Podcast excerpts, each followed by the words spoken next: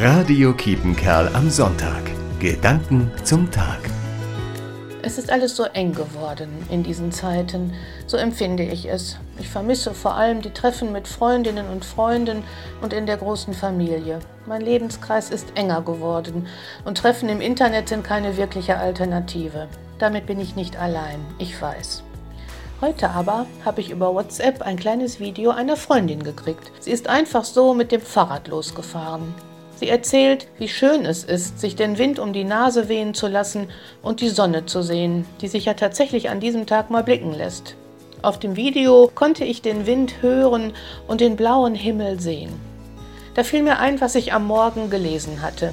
Du gibst meinen Schritten weiten Raum. Das hat König David zu Gott gesagt. Und er hatte recht. Es gibt ihn immer noch, den weiten Raum der Möglichkeiten, die Gott uns schenkt, auch in diesen Zeiten. Regine Vogtmann, Nottuln. Radio Kiepenkerl am Sonntag. Gedanken zum Tag.